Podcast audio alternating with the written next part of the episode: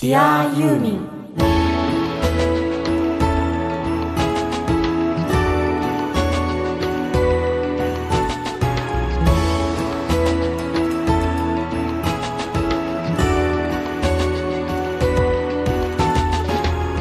こんにちは。ユーミンの作品は僕の人生を大きく変えました。音楽家の津田直人こんにちは。ユーミンは生まれる前から母のお腹で聴き子守歌でした。シンガーソングライターの井上美也です Dear ユーミン。この番組は松任谷由実さんの熱狂的ファンもそこまでではないけど一応ファンという方でも松任谷由実さんの音楽を愛してやまないファンがファンのためにお届けする音楽番組です。パーソナリティはユーミンファンのあなたです。今週も出力1ワット日本一小さなラジオ局埼玉県朝霞市のスマイル FM から世界中のユーミンが大好きな全ての人にお届けします。というわけではいはい。今週はね ゲストお呼びしてますよ。俺思うんだけどね、はい。1900俺は61年生まれなんだけど、うん。この番組をやってるとね、うん。いやいやゲストだけじゃなくて、うん。今本当にこの1960年代生まれうん。の男性と会話する機会が増えちゃった。そうですね。これはねなんでかっていうとそのユーミンの持っているそのうん。時代をね掴んでるというか時代を生み出してるっていうところがあって、変な言い方君がよく言うように、まあ、1980年代にねうん。大学生だったりするとさうん。まあ本当になんかさうん。楽しい思い出がいっぱいあるわけよ。はいはいはいはでそんな話と要するに楽しかった時代とその青春の時代にユーミン聞いちゃったっていうのがどうしても重なるからね。うん。話が止まんなくなるとうん。で本来そもそもねゲストっていうのは本当にユーミンのファン。はの方をお招きしてっていうのが基本なんで何でもいいんだけどついついね、僕は音楽業界にいたんで音楽業界中心にしてたんだけれどもどんどん広げていきたいなと思ってたところ、いうん。またもやねうん。僕と同じような世代なんだけどね。今日新たな切り口かなこれはね、ゲストをちょっとお呼びしました。はい、お呼びしましょう。はい。ニックネーム、エイジさんです。はい、よろしくお願いしよろします。くお願いしまあのニックネームというよりはパーソナリティネームかもしれないスマイルフェンですと。す。そうですね。この番組は初のねはいラジ,、ラジオで喋ることをしている人が登場したということでそうですよえ初めてですか？初めて初めてです。本当にわあ光栄です。なんか喋る人を呼ぶっていうのは逆になんかその考えてなかったよねうんああのその構成の中にうん。は番組の構成の中に DJ とかいパーはソナリティとか呼ぶっていう考えはあまり通さんなかった？声でますね。いえいえいえいえあの 目をつぶればいい男ってよく言われます。ああ、そうなんだ。あの皆さんがつぶるとはいはいいい男でうんうん。目を開けるとあそういうことですね。すごい声。がっくりみたいなね。すごいだって聞きやすい声ですよね。そもそもこの喋る人でなぜねゲストに来てるかっていうのはちゃんと共通点があるのよこの番組と、そうですね。まあ実は、ね、前回の時に喋っちゃったんだけど、はい。そうですよ。ね先週聞いてたんですけど、もう投稿してくれたからね,、はい。ねそうですね。サーフ天国スキー天国を、要するにユー大好きですよ。ユーミン語っていうことでね。青春の1ページですよあの歌は、投稿してくれたんでつながったんだけど実ははい。スマイル FM で番組を持ってらっしゃるんですね。そうです。ね。2007年10月から「エイジのこねだれナイト」っていう番組を担当さ長いっせていすねただいてまして、もう10年目に入りましたね。すごい。2007年って言ったらミッドタウンができた年ですわ。はい。ちょうど、はい、ある会社が移ろうとしていた時でした。あとそうだ。ねえ。僕はそのある会社にも興味あるので後で聞こうと思うんだけど、はいわかりました。ずはとりあえずだからその DJ という顔が一個あって、でも一方ではサラリーマンをしていながらそうですね。週末 DJ みたいな。うん感じで、平日の夜遅くとかたまに土曜日やったりとかっていうことで、まあ言い方からいくと津田さんがおっしゃった通り週末 DJ ですかね。ねえ。うん。まあ一応この番組ってそのユーミンのファンが本当に集まるような番組で、はいはい。ファンがそのユーミンの魅力、うん。作品について語ると松任谷松坂さんの魅力について語るっていう番組なんだけれど、ええまあ、その特質上例えば、ね、地方の、ね、方も聞いてらっしゃったりとかするそうですので,、よね。まあ、これ幸いネットでね、あのサイマル放送で聞ける時代ではあるんだけど、はいはい、はいまあ、基本的にはまずスタートはスマイル FM っていうところから始まっていてスマイル FM の,、あのその視聴エリアの方が聞いてるわけですよ、でその方々っていうのはどのエリアかっていうと朝霞というエリアなんですよ。これ何県になるんでしたっけ？朝霞は埼玉県で。埼玉県の朝霞という場所、ちなみにスマイル FM は埼玉県朝霞市を中心として新座市、志木市、和光市が課長エリアなんですよ。あとその周辺地域も一部含むんですけどね。ある程度広いところね。はい。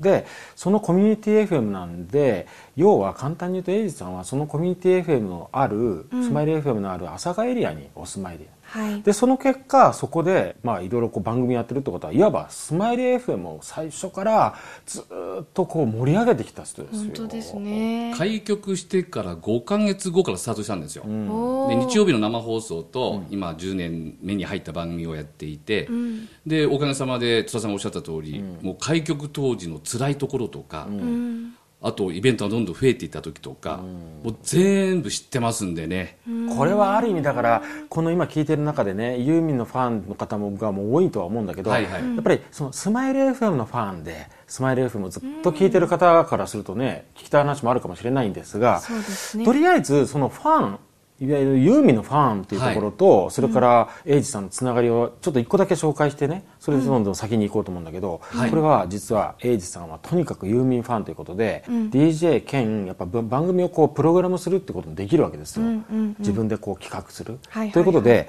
ユーミンにまつわるね番組を結構されてるんですよね。はい。あのー今まで「コネタレナイト」でたくさんユーミン流しましたし、あと J コレクションっていう番組があるんですけどもね、それで、えー70年代から90年代の懐かしい邦楽をいろんな切り口からお届けするっていう番組なんですが、僕が最初に企画したのが、ユーミンズワールドという番組だったんですよ。もうとにかく好きで、へでー。大体ラジオって、まあ、シングルカットされた曲とか、まあ、そうでなくてもちょっと有名な曲ぐらいしか流れないじゃないですか、アルバム全部流してしまえって考えて、20パターン作ったんですよ。で凛子さんという女性のパーソナリティを置いて、僕だとさすがにちょっとユーミン紹介してもなんか綺麗に決まらないなと思ったもんですから、その凛子さんという方のユーミンの曲にまつわるエピソードとか、時代のエピソードとか話してもらいながらユーミンワールドという番組でお届けしたらこれ結構受けよくてですね、みんながあの時代が蘇るということで一時期は本当に人気がありました。これさ、ディアユーミンの先駆けをやってたそうわけね。ですよそうなんです。そうですよ本当うにん。本当にそう。実は放送上あんまり言ってない裏話があるんですよ。うん。何？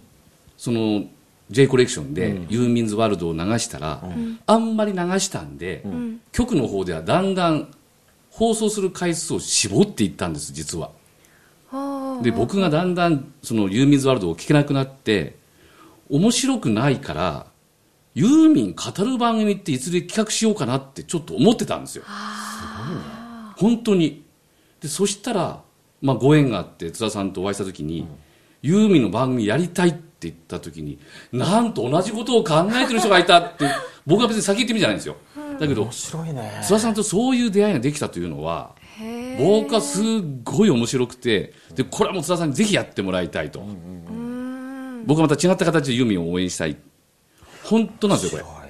本当ね。すごいですね。これ実はすごく面白いのは、あのエイジさんがずっと10年もね渡ってね、あのスマイル FM で番組の DJ をやって番組の企画もやっていた、じゃあその縁で僕がエイジさんと知り合ってディアユーミンを始めたかってそうじゃないの、うんうん違うんですよ僕はね全く別のルートで、ディアユーミンって番組を考えてでこの番組の制作をしてる人間が考えて、はいはいはい。でその人間の動きによってスマイル FM っていうところでやることになりますよと、で今度はこのスマイル FM ってやることになったんだっていうのを僕の知人に話したのね、ん。で僕の知人は何でかっていうと僕のそのあらゆる仕事に関してん。いつもこう会話をしてる人間だったわけですよ、たまたまじゃなくて僕のこの考えてることを常に話をする、まあ、あの人間だったわけ、はいはいはい。でその人間が音楽業界の人間じゃなくて、うん。でエイジさんと同じ会社に勤めてたと。うん。あそうそれで「あれ津田さんスマイル FM って言ってましたよね」みたいな。うん「そうだけど」つって言って「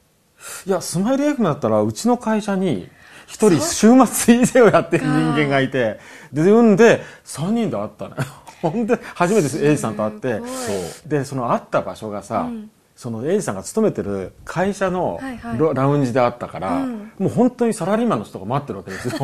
で二人のサラリーマンと僕が会話をしているっていうさ。面白かったですよね。でそこでユーミンの番組っていう企画を話をしたら面白いってなって、でまたそのスマイル FM で進める前だったんでいろんな話を。そっか。たらもうとりあえずちょっとエイジさんの番組に出ちゃうかみたいな話になって。はあ。そうですよ、ね。それが4月の生放送だったんですよ津田直しの世界っていうのを企画させていただいて。津はいはい。津田はい直しの世界っていう名前のさ番組を勝手にやってくれて だからだから DJ やりながら企画もやっちゃうからそれもできるんだけどね、そう、そこで盛り上がって話したらまあもう全部音楽がさシンクロするわけよして聞いてたりとかねそうですそうです。でこれはもうこれはユーミン好きだなってよく分かったっていうところが始まってるわけです。ですよね。その知人というのも同じフロアとか同じその部で仕事をしていて、でスマイル FM でまだ DJ やってるって言ったらやってるやってるって話になったらちょっと合わせたい人がいるっていうんで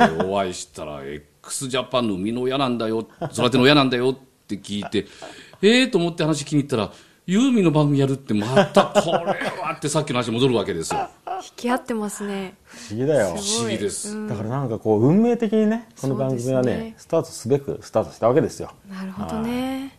だからこう考えると本当に不思議な縁がどんどんどんどんつながり、で先週放送していただきましたけど、津田さんは大学の先輩でもあるので、そうなんもう気がついたら何でもつながっていたって感じで。本当ですね。面白いわ。じゃあ今日は一人のファンとしていろいろユーミンはいよろしくお願いします。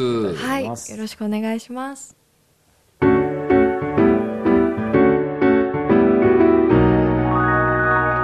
アユーミン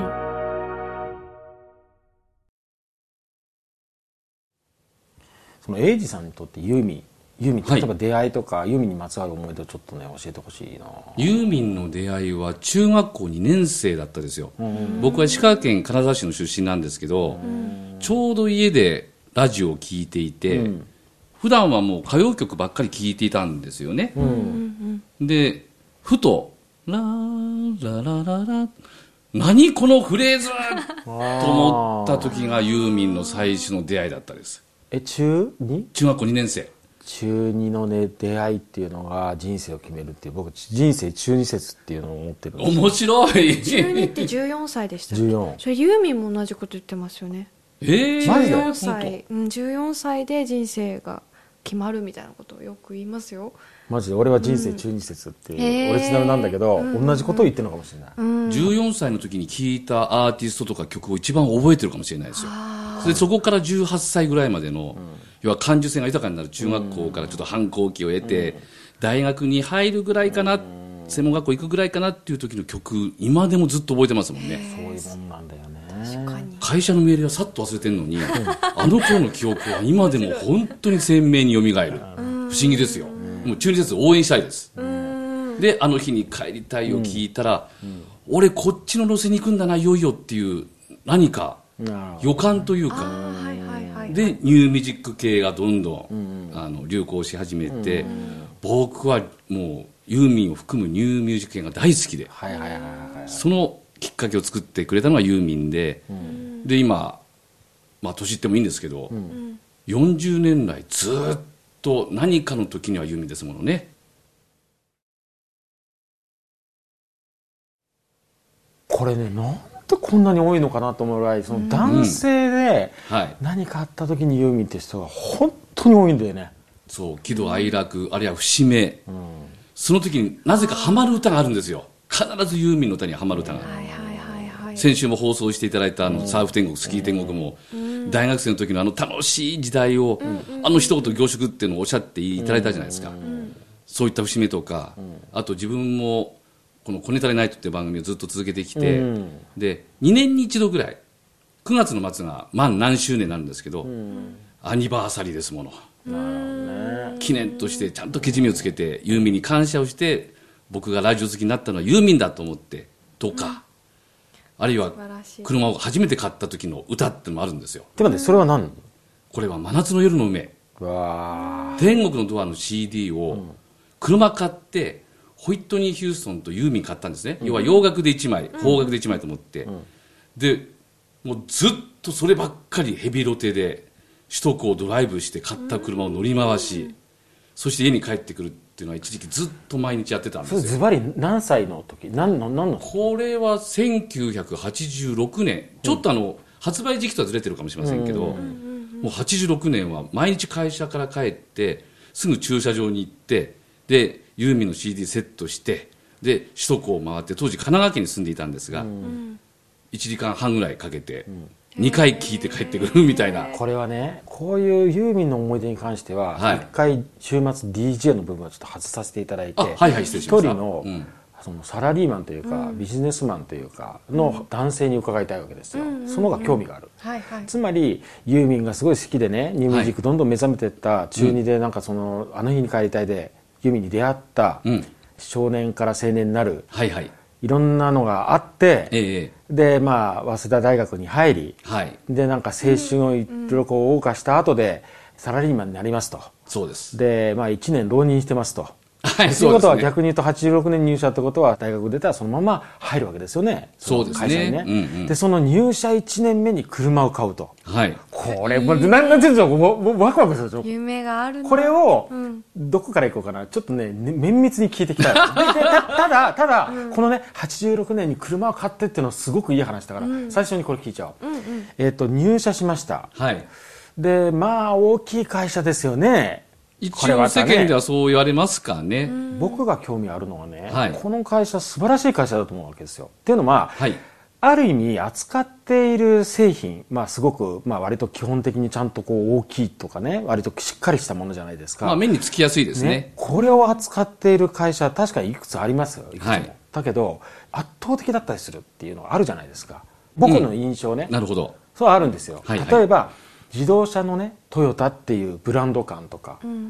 うんあるいは重機例えばエレベーターだとどうしても三菱だとか、そういう意味で言うとね本当に圧倒的。でなんでかっていうと、その製品のパイオニアなの。全世界的に、当然日本じゃない国で作られた、それを中心に扱ってる会社だから。まあ何が言いたいかっていうと一流企業ですよ、わ早稲田早稲田を出て まあその会社入りましたということはハッピーでしょやっぱりその入った時はねあのー僕成績がすっごい悪かったんで。あ悪かったの、はい。もう内定一社だけだったんですよ。今勤めてる会社だけだったんで、えー。何それ就職活動とかやっぱりやったわけでしょ？そりゃやりましたよ。何十社行ったかな？30社ぐらい行ってでもうことごとく落ちて。あで最後に拾ってもらったのはうちだったんですよ、あうん。ただある会社と1日違いで内定が出て、で先に出てあの来てよって言われたから、その会社を選んだんですね、今の会社なんですけど、翌日に来てよって言った会社は1997年あたりで倒産しちゃいましたから、ほら人生の分かれ道。すごい。そうなんです、ね本当に今の会社にいてよかった。あともう一つは、津田さんがおっしゃったその、文化を作ったんですねうちの会社、僕まあちょっと尊敬してる。ここからちょっといよいよ会社名バレるんですけど、動詞になってるんですよ。動詞になるのよ何々するっていう。っていう。僕本当はまあにリスリスペクトスマイル FM で自分の会社名言ったことが実はないので、ねこれ言っちゃうよ。ディアユーミンで初公開。ね。コピーするって言うでしょ、あの複写機はいはいはい。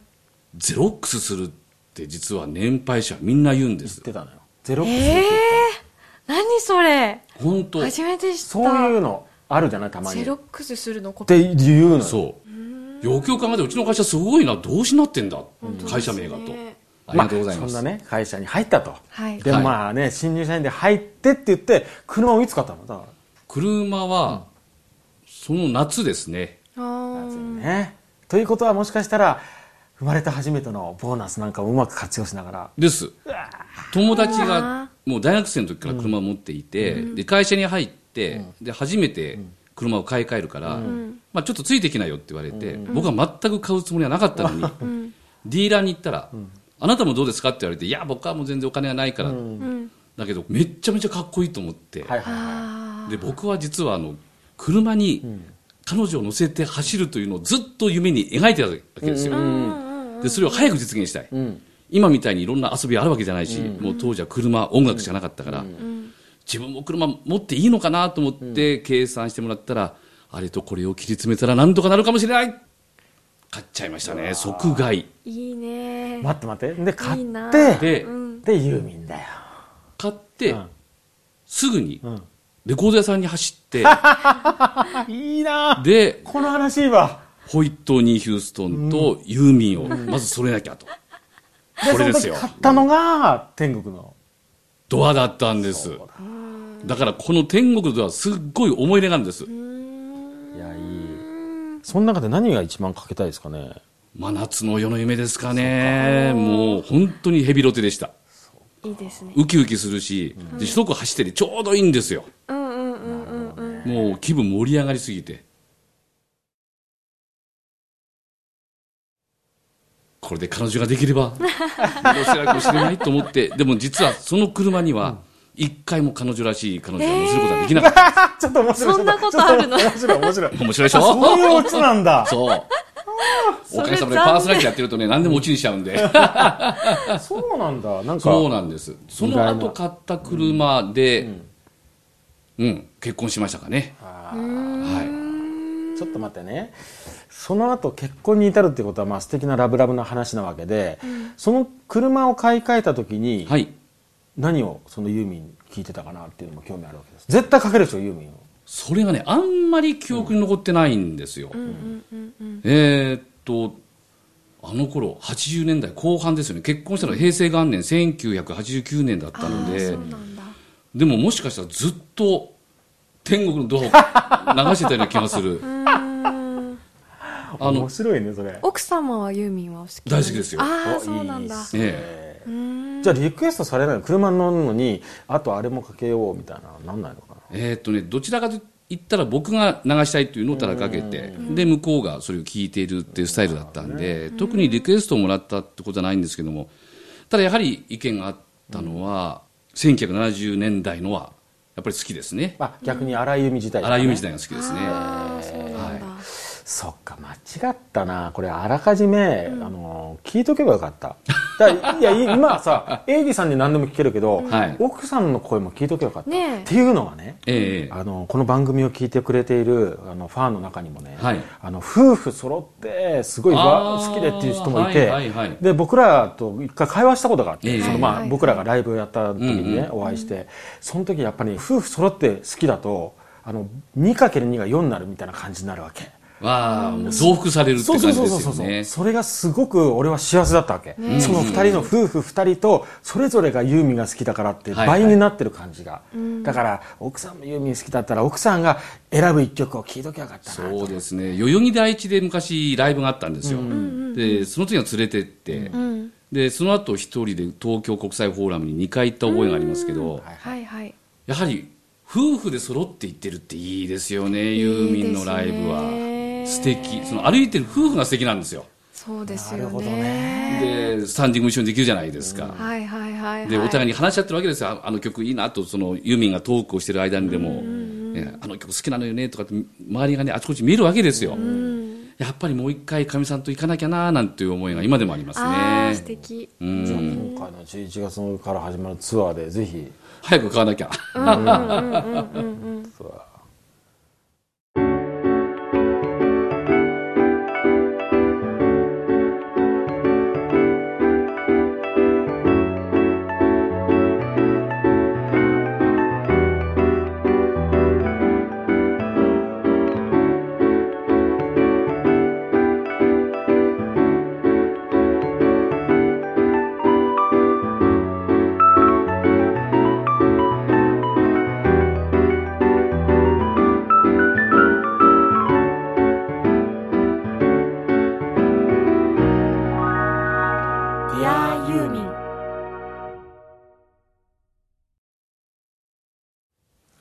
あと興味があるのはね、はい僕もまああの、まあ、柔らかい会社だけどソニーミュージックエンターテインメント当時は CBS ソニーって言ってたんだけど、業界系ですよね。そこでね、まあ、サラリーメン生活を15年ぐらい送ってるんで分かるんですけど、まあ、その組織に入りで、まあ、新入社員でどんどんどんどん学んでいくと。はい。でただ僕の場合はね本当に生意気だったし自分でどんどんどんどん勝手に登ってっちゃったんであれなんだけどその同僚とか見てても分かるのはねやっぱり会社入ってから仕事をだんだん覚えていくうちいろんな壁とかぶち当たると思うんですよ。あるある。そのまあ、英二さんのそのサラリーマン生活の中でね、はい初期のなんかその思い出とかとユーミンが重なるところとかなんかあったら聞いてみたいなみたいな。そうですね。僕って性格もあったし、実はあの、うちの会社のモットーでもあったんですけど、バイタリティっていう言葉がとてもうちの会社好きで、で、僕はそもそも入社するのに、あの、会社説明会のパンフレットにバイタリティある人間を求むって書いてあったんで、もうこれだと思って候補にしたわけですよ。で、会社入って31年目になってますけども、僕実は史上初とか、初めてこのお客さんにこの機械を売りましたとかっていうのをいくつか実は持ってるんです。へえ優秀な社員。まあ優秀じゃないですよ。あの役職はもう今ペーペーなので、ただそういうその思い出作りというか、あるいはうちの会社変えていくぞといった時のあるきっかけとなったこととかっていうのは、ちょっと自分は少し役立ってるところあるかもしれませんね。で、ゼロックスっていう会社はそういったものを結構求めていたんですよ。一時期 new work way っていう思想のもとに、あれは1990年代中盤から後半だったでしょうか、ちょっと記憶があやふやですけども、ホワイナットなんでできないの、やればいいじゃんっていうノリで、新しく上ぼこすんだっていうことででその思想が今でも脈々とつながってますかね、うん良いですね。素晴らしいですね。そうですはいよね。だから失敗を恐れずに、とにかくやれという思想は今でも本当に変わってないと思います、Why not? いいですね。はいソニーミュージックの場合の Think Once ももう一度考えようっていうのも同じようへに。ーこれも社税の一個なんですけどね。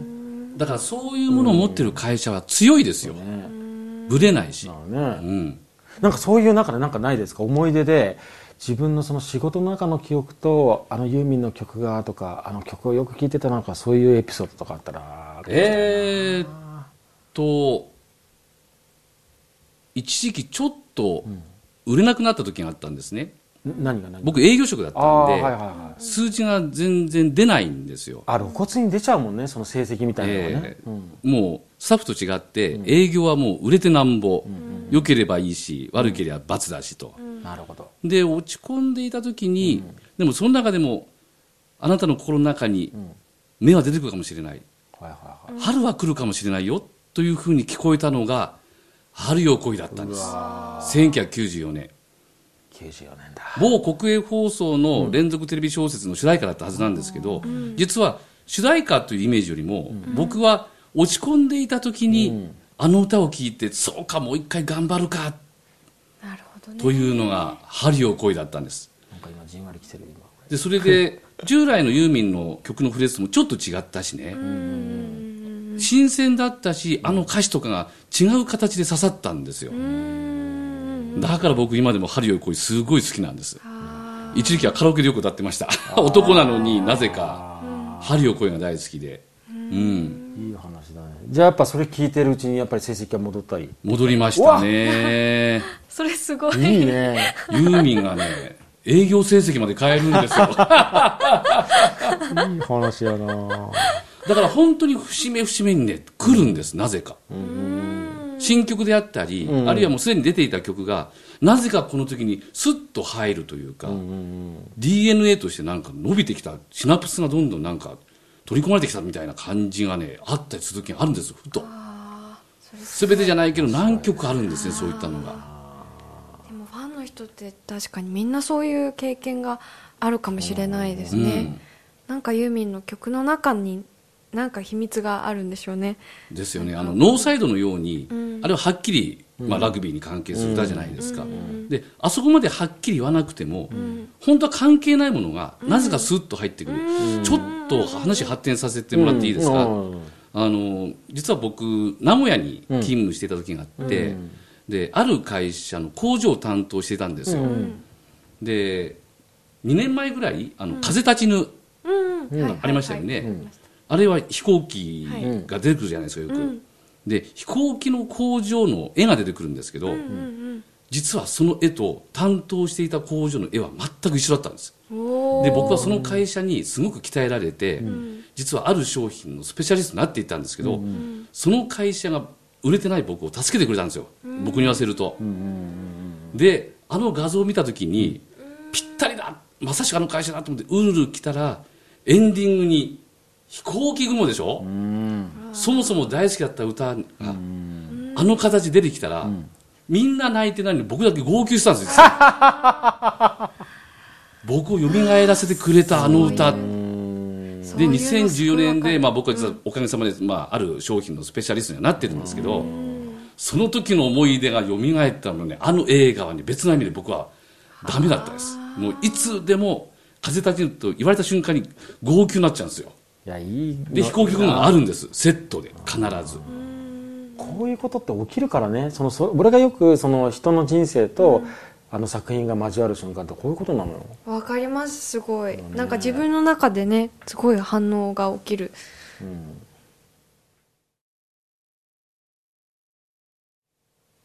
だから作る側から、僕らは作り出して、ん。生み出して伝える側だから、い意識してるのはもう、生まれた瞬間作品がそれもうあとはもう一人歩き始めるんで、はいはい。どう受け取ってもらっても構わなくてそれぞれの人の人生の中で何かが起きることを祈りながら出してるって感じなんですよね。恋愛とか、まあ、友情とか、まあ、いろんなテーマありますよね歌というのは、で大学を卒業するまではユーミンの歌っていうのはまさしく、まあ、その系で聴いていたんですけど、まさか会社に入ってユーミンの歌で思い出が蘇るとか、あるいは落ち込んでいる時に助けてくれたとかっていうのは、サラリーマンは一度や二度じゃないはずなんですよ。なるほどね。仕事の中にもユーミンはね生きてくるんです。これがねすごい。すごい。いやこれはねいいなと思うのは、はい。こうすごいいい話で、ええ。この切り口は初めてのゲストでなんでかってほらあそうですか。今までそそのいわゆる今言ってるよいわゆるサラリーマンっていうのかな、はいはい。そういう職種の人が初めてだからさ。ああそっかそっかいやでもねこれは本当にそう思いますよ。これね今ラジオ聞きながらうなずいてる人がいっぱいいるわけよ、うん、多分あるある、そうだそうだっていう人が多いんじゃないかな。いろんな思い出があると思うんですけど、サラリーマンやってたってそう思うわけですよ。で、例えば僕は長野県と名古屋で6年間仕事をしていたんですが、車の営業だったんで、あの、当時は CD デッキがまだお金がないから、つけてくれなかった時にラジオでいろんな音楽番組聞いていて、でもちろんユーミンは流れてくる。何の曲っていうのは言えないんですけど、やっぱりその車で営業していた時にもユーミンと共にあったっていうふうに思うわけですね。そっかそっか、えっとフジデラックスの仕事をはい。車を使ってセールスをするっていう時代があったと。そうです。そんなの思いっきり聞いちゃうってことだよね。聞いちゃう聞いちゃう。で聞いていいわけだもんね。いいです。えってことは車でセールスをしているその仕事をしている人は、はい。もしかしたらそういう人ものすごい多いってこと？多いですよ。トラック、タクシーから始まって。いやそっちは知ってたのそっちはそうだなと思ってたであればですね、営業は車でするもの、ま東京と大阪ぐらいですよ。車使わないの。そっか完全に抜け落ちてたいやだから、はいつもさ要はそのこのラジオもそうだしね、ええあるいは音楽を聴いてくれてる人って考えるときに、つはいい僕らは車を運転するのが仕事って人をつい思っちゃうんだけどなるほど。そっかセールスもそうだ。そうなんです。で、逆にそっちの方が効いてますよ。はあ。あなるほど。マーケティングとしてすごい面白いかも。そうだ完全に抜けてた。はい。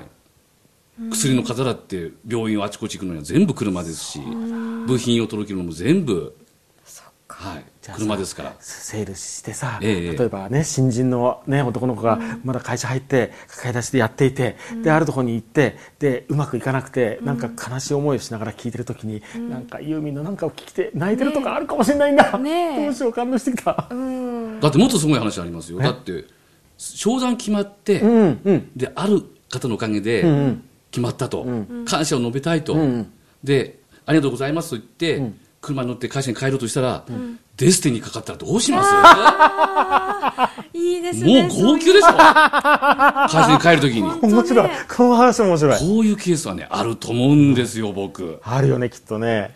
だからユーミンのおかげで営業成績良くなったとか、何か辛い思いをしていたものが良くなったとかっていうのはね、これ聞き出すと面白いですよ、サラリーマン。いやいやちょこれ聞いてる人の中で人いたら全然送ってほしいね。ですよね。ちょっとメール募集したら来ますよ。そうだ。うん。あの今今聞いてるあの皆さん皆さん皆さん。あの男性女性構わずねこういう話があったら聞かせてください、ねコミュニティもオープンになったし公開になったしね。ね。誰でも入れるんで、うん。そうかそういうのがあるんだな。だから思い出はね、多岐にわたりすぎてすごいですよ、多分。ユーミンの捉え方というのは。そうだね。特に会社員もそうですし、あと、主婦の方もそうかもしれませんよね。意外と子育てしてる時って音楽聴けるんで、何の歌を聴いてるんだろうとか、あるいは子守歌として何が良かったのとか、そういった発想でちょっと聞いてみてもらうのも面白いかもしれませんよね。目の前にいますからね子守歌育あそうてですよ。私は子守歌なんでね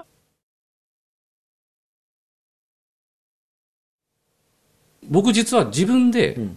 ユーミンのファンドというのは、んそんなにすごいファンじゃないと思うんです、CD 全部持ってるわけじゃないし、全ての曲をしてるわけじゃない、ただ普通の人よりは知ってるだろうと思ってたんですよ、でところが最近、実は僕はすっごい好きなんじゃないかと。ここれこれこれこれが俺がそのディアユーミンでできてるんじゃないかなと思ってたことだったの。どうぞ続けてください。いや本当に。で曲聴けば全部懐かしい思いえー思い出がよみがえるであれ知ってるじゃんとか、あれあの時のまた思い出がよみがえってきたぞとか、はいはい。今までは僕は土曜日の朝に、えー9時から再放送なんですね自分の番組の。で日曜日の夜10時から本放送があるんですよ、この間にディアユーミンスポーッと入ったわけですよ、この1時間ってね日曜日の朝からなんだよと。で僕は、まあ、なんで日曜日の夜10時から番組やってるか。要はサザエさん症候群をなくしたかったんですあちょっと懐かしい曲を聴いてもらって、うんうん。それで明日からの活力にしてもらおうというふうに考えたんですよ、今日曜日活力出まくり、朝ユーミンばっちり聴いて で自分の番組また聞いてこれで明日もいけるぞと。素敵な番組ですよ。もう今日曜日すっごい好きですもん。豊かですね。うん。うん。もうコーヒー飲みながら日差しが入ってきてそれでユーミン聴いたらあーいいですね。言ったらもそうなんだよね。うたまらんですねこの情景は面白いよねその、いやーもう楽しくてしょうがない。この手の話は。津田さんは今日僕があんまり考えてなかったというか潜在意識にあるものなんか今日はいっぱい引き出してもらったような気がしますね。こういうのが好きなんでね、なるほど。ままだまだ聞きたいからまた来週もね。そう。あら出ていいんですか？もうぜひ。来週も引き続きじゃあお世話になります。よろしくお願いします。はい